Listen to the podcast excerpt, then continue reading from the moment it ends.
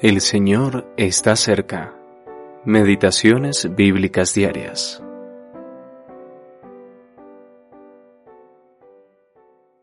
Aconteció que el alma de Jonatán quedó ligada con la de David, y lo amó Jonatán como a sí mismo.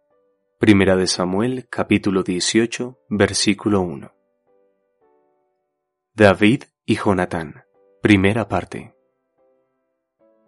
La relación de Jonatán con David es una imagen de la relación de un joven creyente con nuestro Señor Jesús.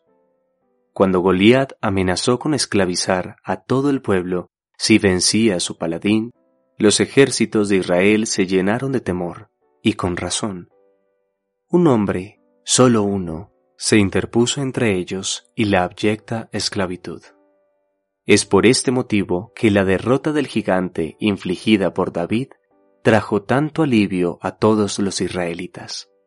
David había comprado a todo Israel con su victoria sobre el gigante. Nuestro Señor Jesús compró al mundo entero. Mateo capítulo 13 versículo 44, cuando murió en el Calvario.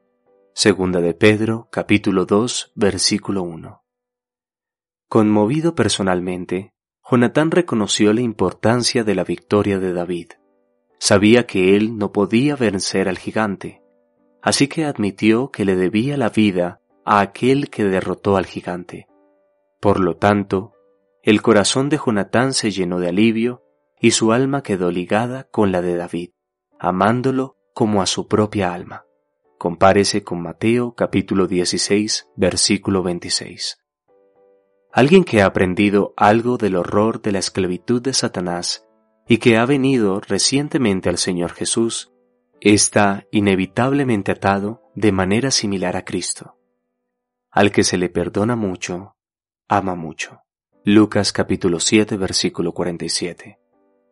Los objetos que Jonatán le dio a David contienen un significado muy simbólico.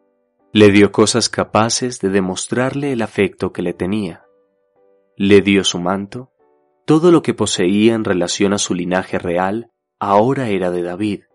También le dio sus ropas, le dedicó a David cada uno de sus actos.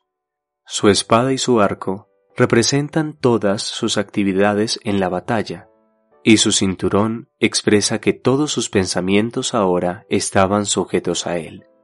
Lucas capítulo 12, versículo 35 y Primera de Pedro capítulo 1 versículo 13.